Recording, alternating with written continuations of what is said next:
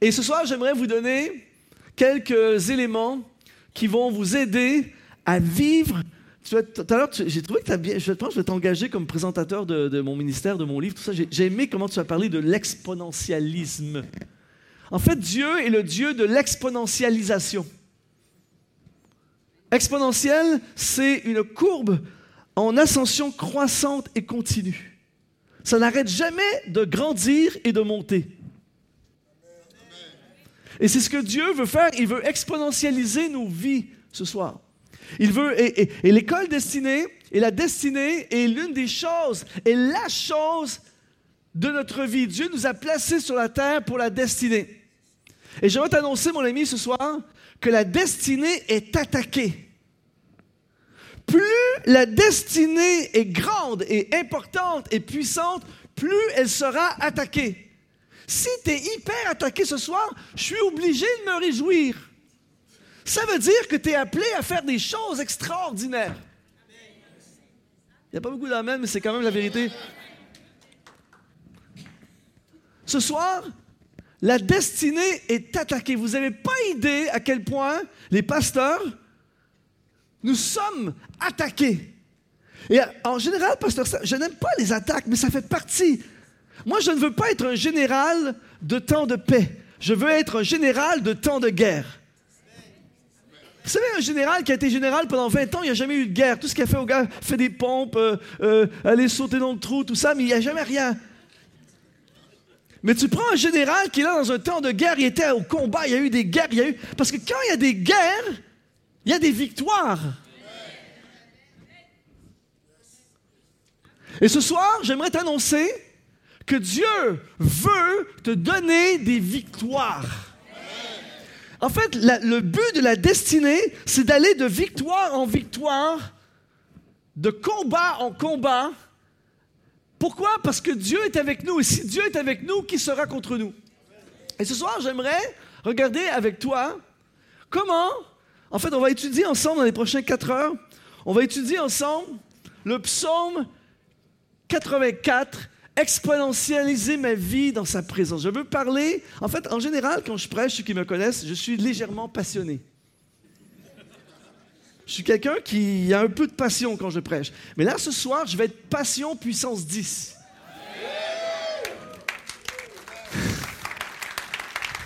Pourquoi? Parce que ce soir, je veux parler de l'élément fondamental de ma vie en fait, la chose qui fait qu'aujourd'hui, je suis encore en train de poursuivre ma destinée, que je suis encore debout, que je suis encore passionné. En fait, je suis plus passionné de Dieu et de servir Dieu aujourd'hui que quand j'ai commencé. Et j'aimerais vous donner ce soir, à partir du psaume 84, comment la présence de Dieu est la clé de l'exponentialisation de ma destinée.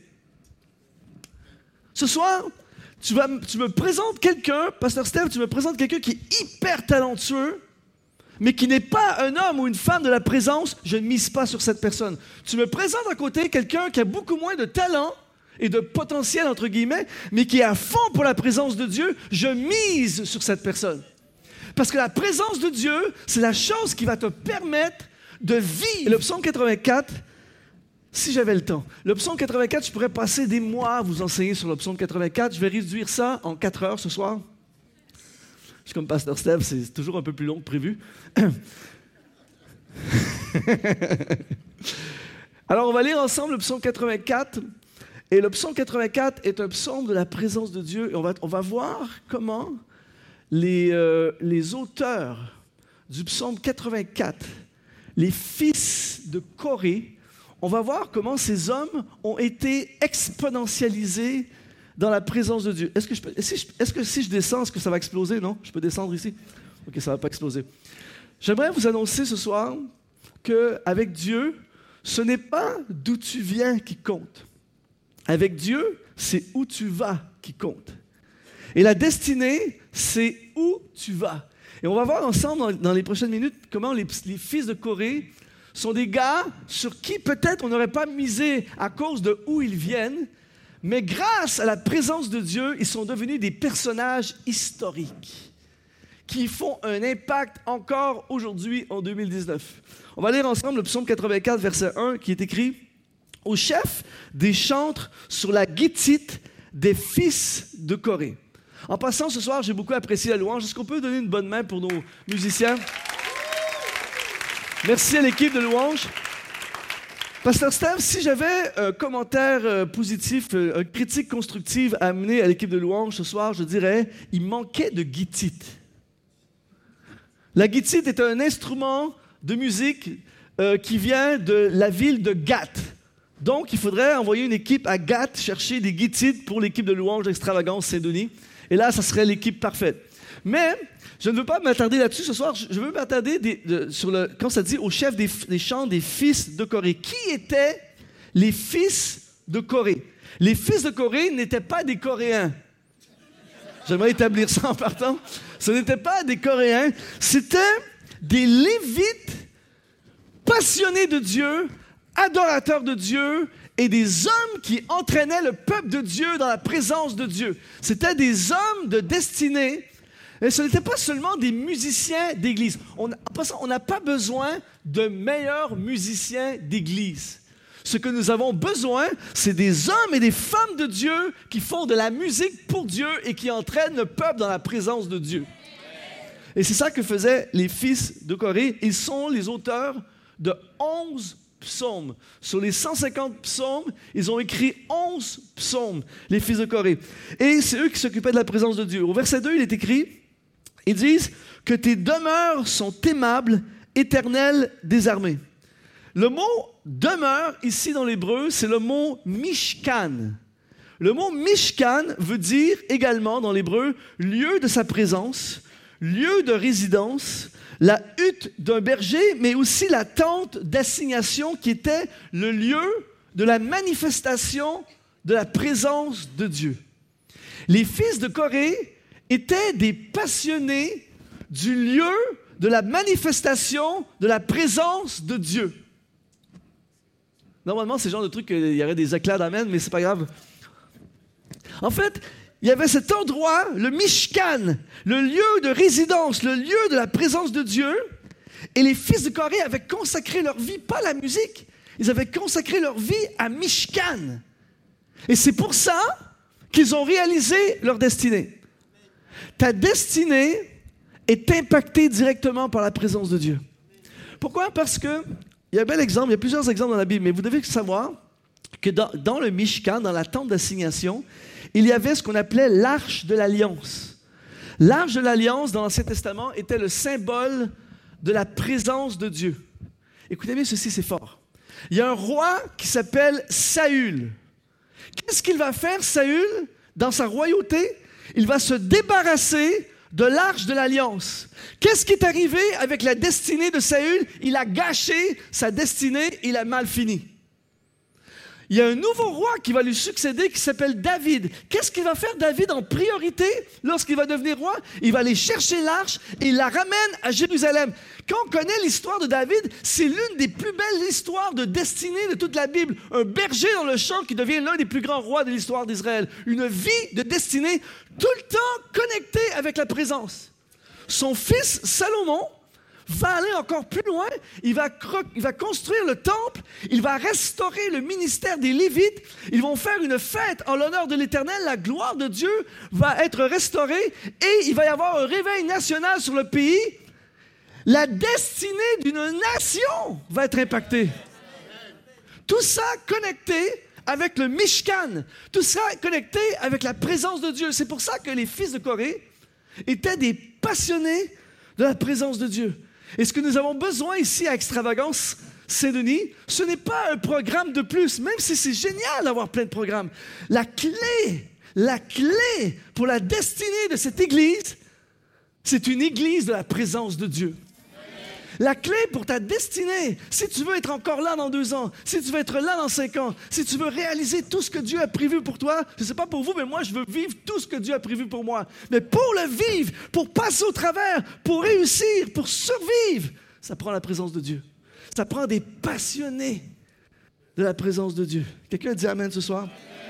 Et là, il dit que tes demeures sont aimables. Le mot aimable, c'est le mot yadid qui veut dire digne d'amour. Dis à ton voisin, tu es digne d'amour. Attention, attention à qui vous l'avez dit, parce que dans l'hébreu, ça parle de amoureux de. Donc attention. en fait, je suis fasciné. Les fils de Corée étaient des amoureux, des amoureux de la présence de Dieu. C'était pas juste des gens qui chantaient des chants le dimanche soir à la célébration. C'était des amoureux de la présence de Dieu. Ce soir, Dieu veut élever dans cette salle des amoureux de la présence de Dieu. Quand quelqu'un est amoureux, tu n'as pas besoin de le convaincre. Un, deux, un, deux, je pense que le micro n'a pas fonctionné. Quand quelqu'un est amoureux, tu Pasteur Steph, moi, quand je vais dans les églises, parfois, j'aimerais ça que les gens se voient.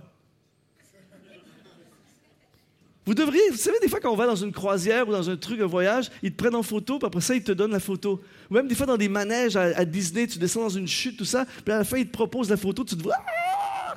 J'aimerais ça que quand les gens sortent de la célébration, ils aient une photo d'eux ou une petite vidéo d'eux pendant la célébration. Ça serait fort. Il y a des gens, parfois, en fait, je suis désolé. En fait, quand je vais en Afrique, je dis souvent, les, pasteurs en Afrique, quand ils prêchent, ils disent Est-ce que je peux prêcher comme je pense? Et les gens répondent Dis-nous tout Ce soir, est-ce que je peux prêcher comme je pense? Dis-nous tout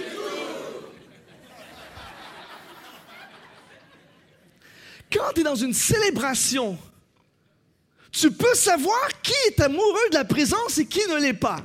Je l'ai dit, ça y est, je l'ai dit. Vous m'avez dit, dis-nous tout.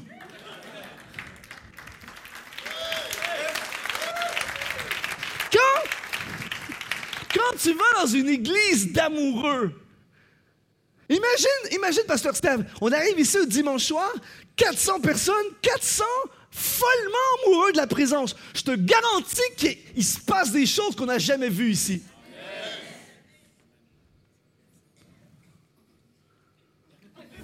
C'est bon. En fait, les gens me demandent comment se fait-il, Luc, que tu vas, tu vas tellement bien?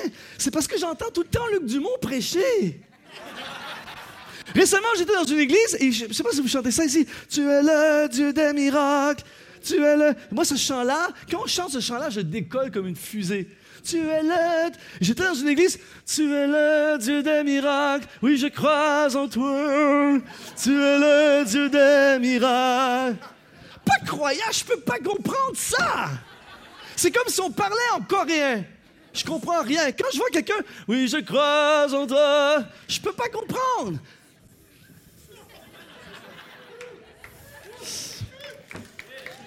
En fait, il y a trop de gens qui sont comme lassés. Lassés. Les fils de Corée, ils faisaient ça tout le temps. Ça, fait, je ne sais pas, ça fait combien d'années, ils sont encore amoureux. Mais des fois, il y a des gens, ça fait deux ans qu'ils vont à l'église, et on vient à l'église et on passe la, célébration à voir tout ce qui ne fonctionne pas, la guitare est désaccordée, la projection, ce pas les bonnes paroles qui sont envoyées au bon moment, euh, on pense, on pense au poulet qui est en train de cuire à la maison, tout ça. On pense au rougail saucisse, tout ça. Mes amis, quand je pense à Dieu, quand je pense à qui il est, quand je pense à ce qu'il a fait, quand je pense à ma destinée, tout ce, à quoi je suis appelé, tout ce qu'il a fait dans ma vie, quand je pense à sa présence, je ne peux pas me lasser. Je suis amoureuse. J'en veux plus. Seigneur, les fils de Corée sont des, en fait, c'est des passionnés. Savez, l'une des choses que j'aime de Pasteur Steve, il y a plein de choses que j'aime de lui, mais l'une des choses, si on me disait, si on disait, dis-moi un mot sur Pasteur Steve, j'aurais dix choses à dire de lui, mais le premier mot qui me vient à l'esprit, c'est passion. Le deuxième mot, c'est nourriture.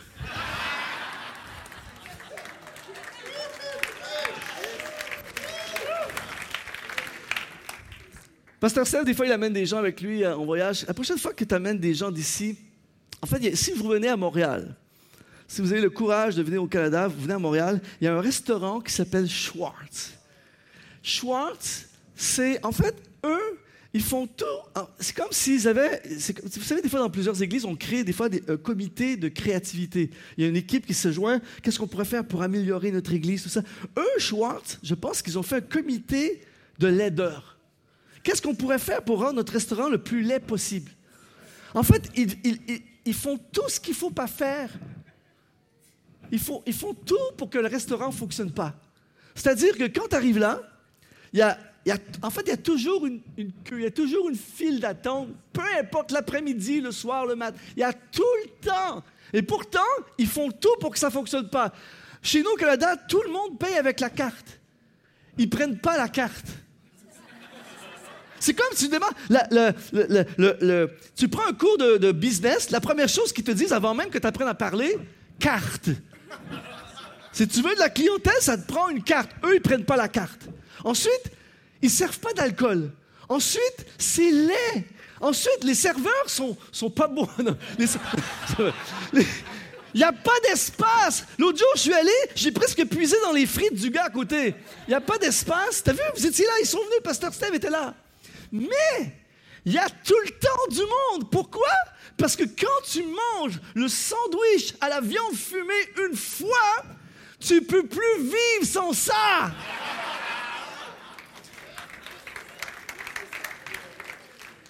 La passion fait que les gens sont sur le trottoir, il fait moins 15 degrés, ils attendent pour ranger un sandwich.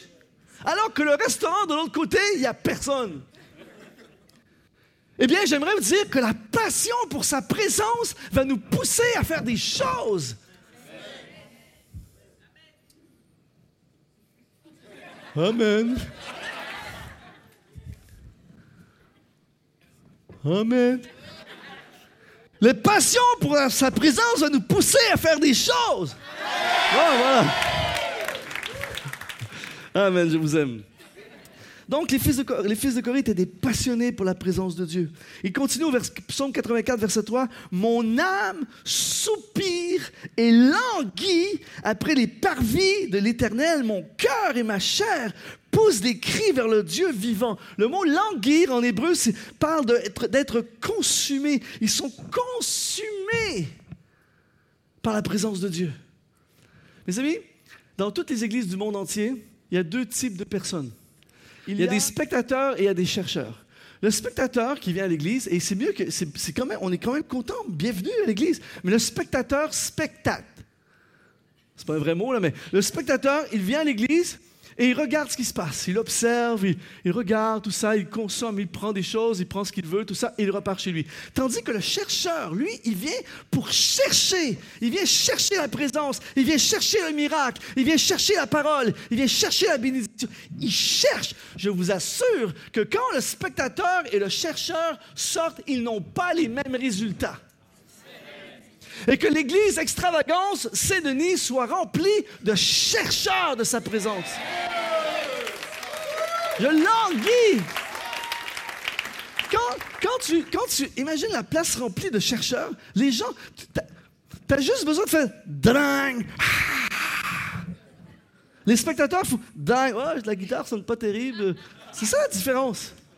Ah, c'est pas mon chant préféré. Le chercheur, il s'en fiche que ce soit son chant préféré ou pas. Il cherche Dieu. Mon âme soupire et languit. Et il y, a un, beau texte, il y a un personnage dans la parole de Dieu, un homme de destinée incroyable qui s'appelle Josué. Regardez avec moi Exode 33. Vous allez voir ce que je veux dire. Exode 33, verset 7, il est écrit Moïse prit la tente et la dressa hors du camp à quelque distance et il l'appela, comment? La tente d'assignation. Et tous ceux qui consultaient l'Éternel allaient vers la tente d'assignation hors du camp. Verset 9. Et lorsque Moïse était entré, écoutez bien ceci, c'est fort. Lorsque Moïse était entré dans la tente, la colonne de nuée descendait et s'arrêtait à l'entrée de la tente, et l'Éternel parlait avec Moïse. Verset 11. L'Éternel parlait avec Moïse face à face, comme un homme parle avec son ami, puis Moïse retournait au camp. Mais son jeune serviteur Josué fils de nonne, ne sortait pas du milieu de la tente. Truc de fou. laissez-moi vous expliquer ce qui se passe. Imaginez un dimanche soir, vous venez ici à l'église, samedi soir à partir de la semaine prochaine, et là vous voyez, quand vous entrez, la, célébration commence, vous voyez Pasteur Steve qui est sur le côté comme ça, et qui est en conversation directe avec Dieu. Dieu lui parle, Dieu lui parle, il parle à Dieu, et on entend, on voit tout ça. On est témoin de ça. Je ne sais pas pour vous, mais ce dimanche-là, quand je retourne chez moi, je me dis, Wow, quelle célébration incroyable. Si je vois Pasteur Steve et Dieu parler ensemble pendant une heure et que Pasteur Steve à la fin dit Amen et il sort. Je me qu'est-ce qu'il peut y avoir de plus? On sort. Mais la Bible dit que Josué, lui, y est resté après ça parce qu'il en voulait plus. Et comme par hasard, comme par hasard, il est le seul avec Caleb lorsqu'ils vont aller explorer le pays de la destinée qui va voir quelque chose de différent que les autres. Les autres ont vu les géants, ont vu les obstacles et ont rebroussé chemin. Lui, parce qu'il était un homme de la présence, un homme de la présence comprend ce que Dieu veut faire, comprend la destinée, il a vu les possibilités, il a vu le pays et il est le seul avec Caleb à s'emparer du pays. Un chercheur de la présence va aller beaucoup plus loin qu'un talentueux. J'ai soif de sa présence. On a besoin d'élever ici à l'île de la Réunion des chercheurs de la présence, des gens qui soupirent et qui languissent pour la présence de Dieu et qui vont aller plus loin. La destinée, tu vas voir autre chose, tu vas voir des possibilités, tu vas voir un chemin, tu vas voir des solutions, tu vas voir l'espoir, tu vas voir ce que Dieu voit parce que tu te tiens dans la présence de Dieu. Tu vas entendre ce que Dieu dit parce que tu te tiens à sa présence. Tu es habitué à sa voix, tu es habitué à son flot, tu es habitué à comprendre. Gloire à Dieu pour les gens qui se connectent à 5h30, à 5h le matin, 5h30 le matin. C'est, quand tu y penses, il me racontait ça, Pasteur Stella, dans la voiture, quand tu y penses avec la logique humaine, c'est complètement ridicule, humainement. Pensez-y, pendant, une heure, à, 5, à 5h30, c'est là que le sommeil commence à être bon. À 5h30, tu te lèves, tu te branches sur ton téléphone pour voir, lèves les beaux, mais quand même à 5h30, et là, pendant, pendant une heure. Non, mais pensez-y avec, avec la logique humaine.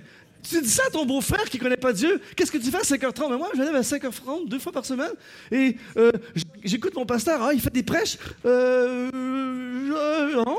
Il fait quoi? Ben voilà. C'est ridicule, humainement parlant. Mais pour les hommes et les femmes de la prison, c'est pas ridicule du tout. À 5h30 le matin, je suis en pyjama avec les cheveux un mètre dans les airs. Je suis connecté avec un connecté. Je suis connecté avec un homme de destinée qui se connecte à la présence du Dieu de destinée. Et ensemble, les 98 ou les 200 et les 10 000, peu importe, on est connectés à la présence de Dieu. On cherche sa présence à 5h30 du matin. Soyez pas surpris. Soyez pas surpris. Ne soyez pas surpris de voir une de ces personnes émerger de son pyjama et réaliser sa destinée. Amen. Est-ce que je peux me connecter, sauf que le décalage horaire, ça va être un peu compliqué? En fait, ça va être le soir pour moi. Alléluia. J'ai soif de la présence. Mon âme soupire. Psaume 42, verset 1 au chef des chantres. De qui? Des fils de Corée. Comme une biche soupire après des courants d'eau, ainsi mon âme soupire après toi, ô Dieu. Mon âme a soif de Dieu. Mon âme a soif de Dieu, du Dieu vivant. L'une des choses, en fait, le concept de la soif, on ne comprend pas trop ça ici en Occident ou ici dans des endroits euh, modernes ou très développés comme ici, on ne comprend pas trop le, concept de la soif. C'est-à-dire que quand tu as soif, tu te prends une bouteille d'eau. C'est très rare que tu bois au désespoir de ta soif. Tu as, un petit peu soif, une petite gorgée d'eau, hmm, comme ça, et, et voilà, c'est réglé. Mais avoir vraiment soif, et spirituellement, il se passe la même chose. Chez nous, au Canada, c'est encore pire. Au Canada, les gens sont dans les divertissements et les gens viennent à l'église et on a perdu cette soif. Et j'ai fait un voyage il y a quelques mois au Mali.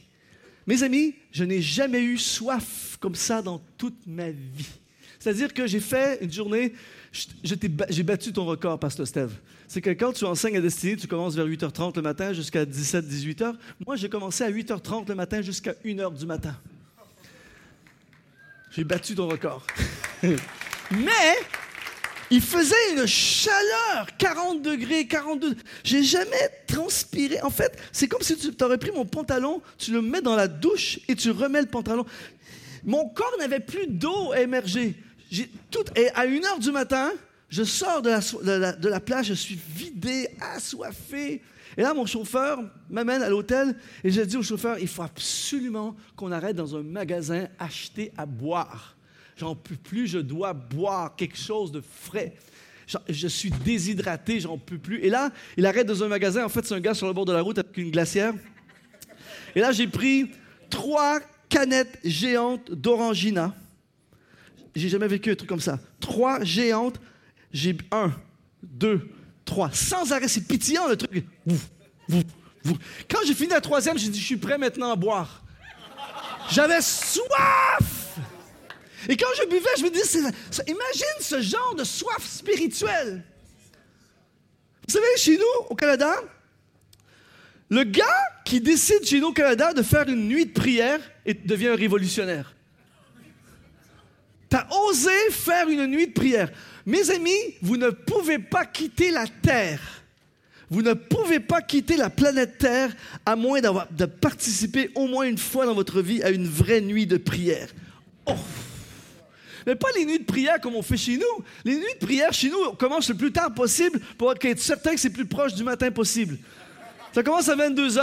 À 22h, on souhaite la bienvenue aux gens. On fait une heure de louange. Après ça, on fait une pause, café, croissant, euh, tout ça. Euh, et après ça, on fait un petit 15 minutes de prière, encore de la louange, une pause, café, croissant. Il est une heure du matin. Bonne nuit à tous. À demain, à la prochaine. Et là, les gens disent, je suis allé à la veillée de prière. Moi, je suis pasteur Steph, j'ai déjà été à une veillée de prière, le, vrai truc. En Afrique, j'ai été dans une nuit de prière. Mes amis, ça commence à 18h jusqu'à 6h le matin. À 4h du matin, je vous assure qu'il se passe des choses qui ne se passent pas à 18 h le soir. Il y a un feu. La salle était pleine, une salle comme ici. Et pendant 12 heures, c'est l'une des premières fois de ma vie que j'ai presque, je dis presque, j'ai presque eu compassion du diable. Ils ont chassé tout ce qu'il y avait. Dans le nom de Satan, j'étais terrifié pour le diable. Mes amis, ce genre de soif-là change les circonstances. Quand tu passes une nuit, des heures dans la présence de Dieu, quand tu as fini après, tu ne dis pas Oh, je pense que je ne sais pas si je vais continuer à suivre Jésus.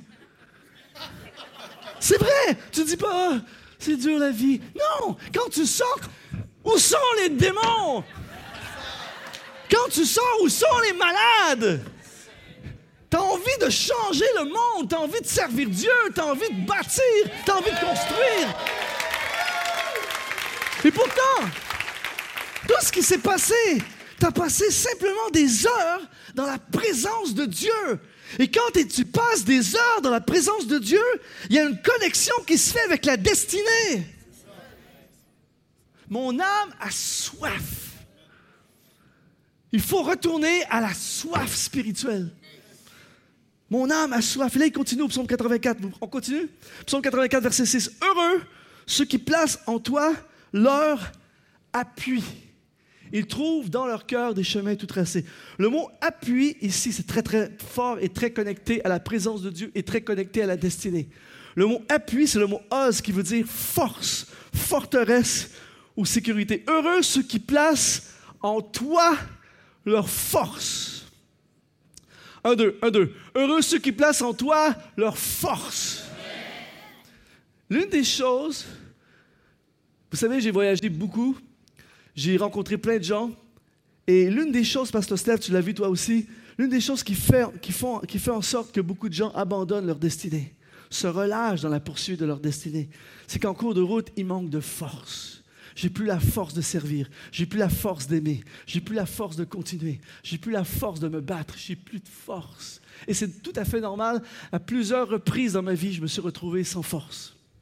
Mais 100% des fois où je me suis retrouvé dans la présence de Dieu, il y a une force indescriptible qui s'empare de moi. Si tu continues à poursuivre ta destinée par tes propres forces, bonne chance. Il y a des moments, il y a des choses qui arrivent dans la vie, des batailles, des déceptions, des blessures, des échecs, des, toutes sortes de choses qui arrivent où tu dis, je suis à bout de mes forces. Je suis à bout de mes forces. Vous savez, pendant des années, sérieux, je suis très, très euh, sincère avec vous, pendant des années, je me suis demandé pourquoi les gens achètent ma musique? Il y a des artistes qui sont 100 fois meilleurs que moi. Il y a plein Tout le monde est meilleur que moi. Des fois, j'ai cette impression que tout le monde. Pourquoi ils achètent mes albums? Je me suis retrouvé un mardi matin, il y a quelques années, un mardi matin, 9 h, dans un moment vraiment de sans force, au bout de mes forces. Au bout de mes forces. Plus de force, plus le goût, plus de vision, plus rien. Et ce, matin-là, je me suis assis avec ma guitare. Et j'ai, fait un concert de Luc Dumont pour Luc Dumont. Mais j'ai pas, j'ai, pris ma guitare, pas, pas pour, euh, pour préparer un, concert, pas pour y composer. J'ai juste pris une dizaine de chants et pendant deux heures, pendant deux heures, j'ai chanté un après l'autre les chants. Et je, je lisais, c'est comme si je réalisais les, les textes, tout ça. J'ai commencé à chanter, j'ai commencé à pleurer pendant deux heures dans la présence de Dieu et tout ça. À la fin, j'étais presque comme une fusée je me suis levé de ça avec une force incroyable et j'ai dit, je comprends maintenant pourquoi ils achètent ça.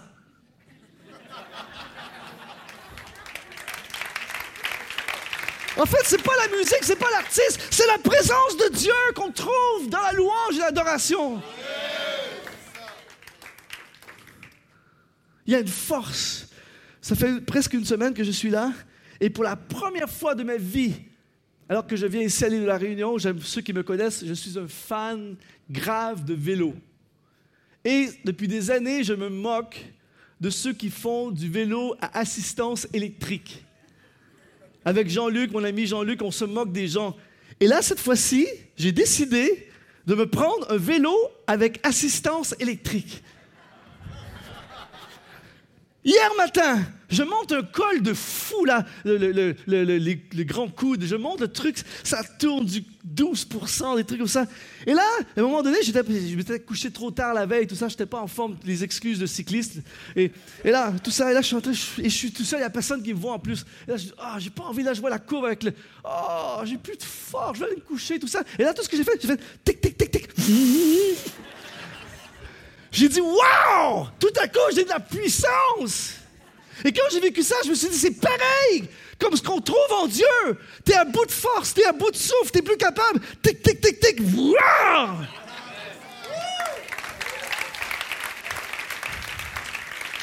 Heureux ceux qui placent en toi leur force.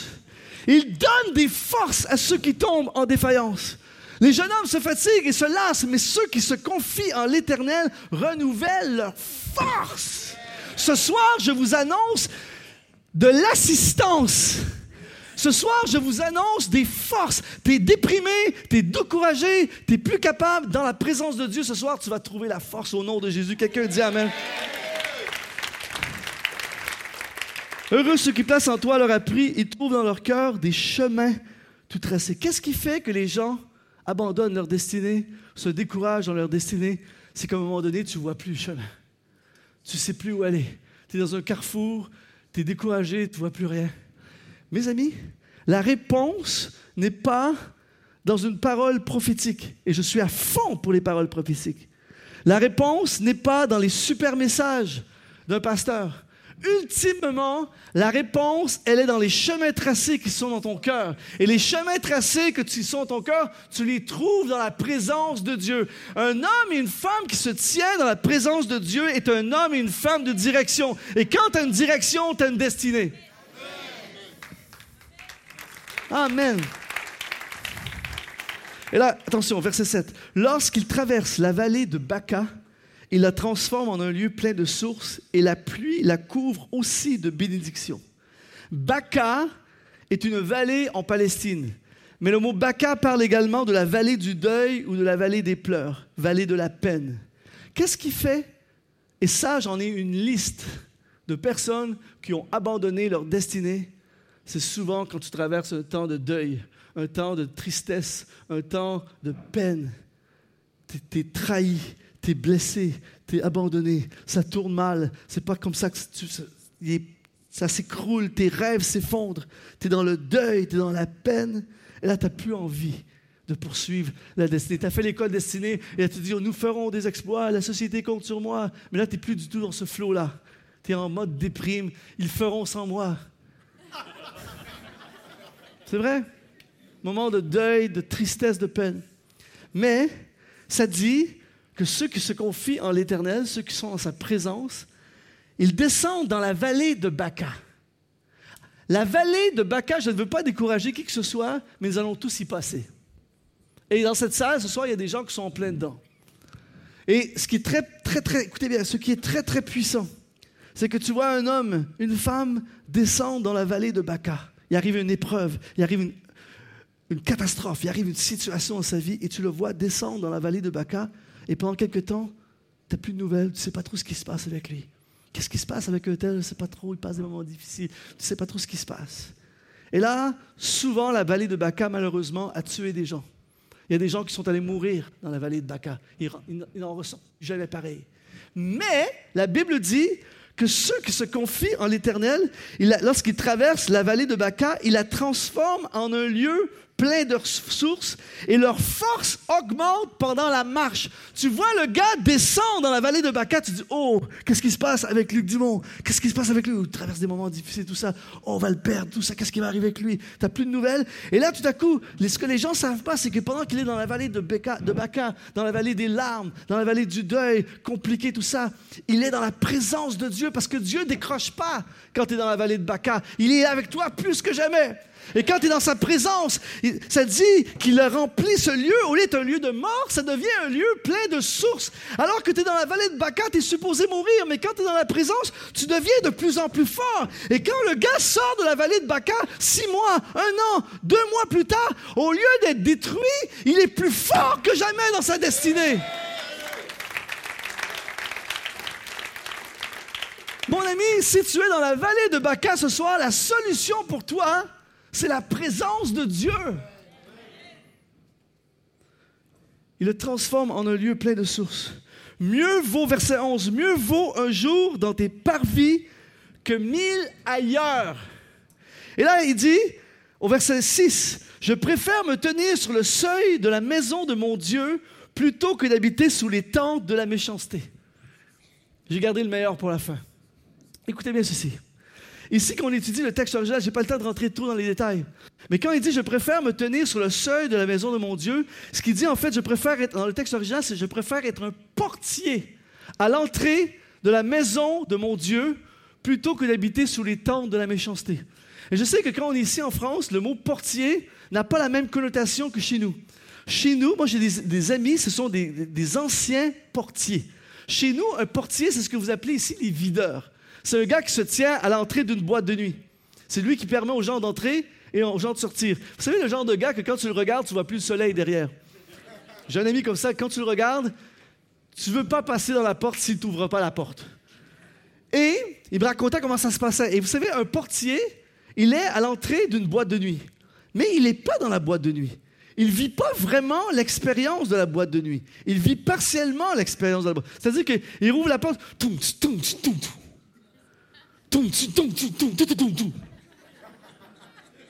il y a des gens qui arrivent, ils roulent la il, il, goûte un peu, mais il goûte pas vraiment. Il fait juste être là à l'entrée de la porte.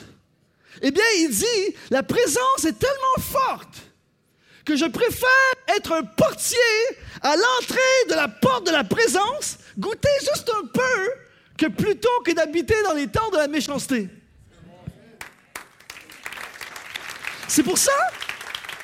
C'est pour ça, et là je vais, dire quelque chose je vais dire quelque chose de troublant, mais je vais quand même le dire. C'est pour ça que même des églises parfois, ou des rassemblements quelconques, où la présence de Dieu n'est pas vraiment célébrée, mais il y a un peu, il y a juste un peu, il y a quand même des miracles et des vies transformées. Ce soir, peut-être que tu n'es pas prêt à plonger à fond dans la présence de Dieu, mais juste un peu de sa présence Juste un peu de sa présence est suffisant pour bouleverser ta vie.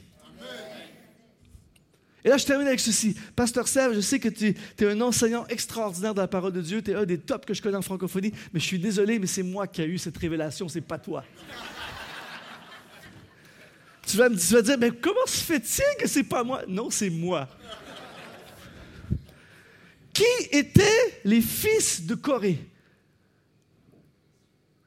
Ce soir, vous allez dire Waouh, le gars, vous êtes habitué à un grand théologien, mais là, c'est un niveau supérieur ce soir. Qui étaient les fils de Corée? C'était les descendants d'un gars qui s'appelle Corée.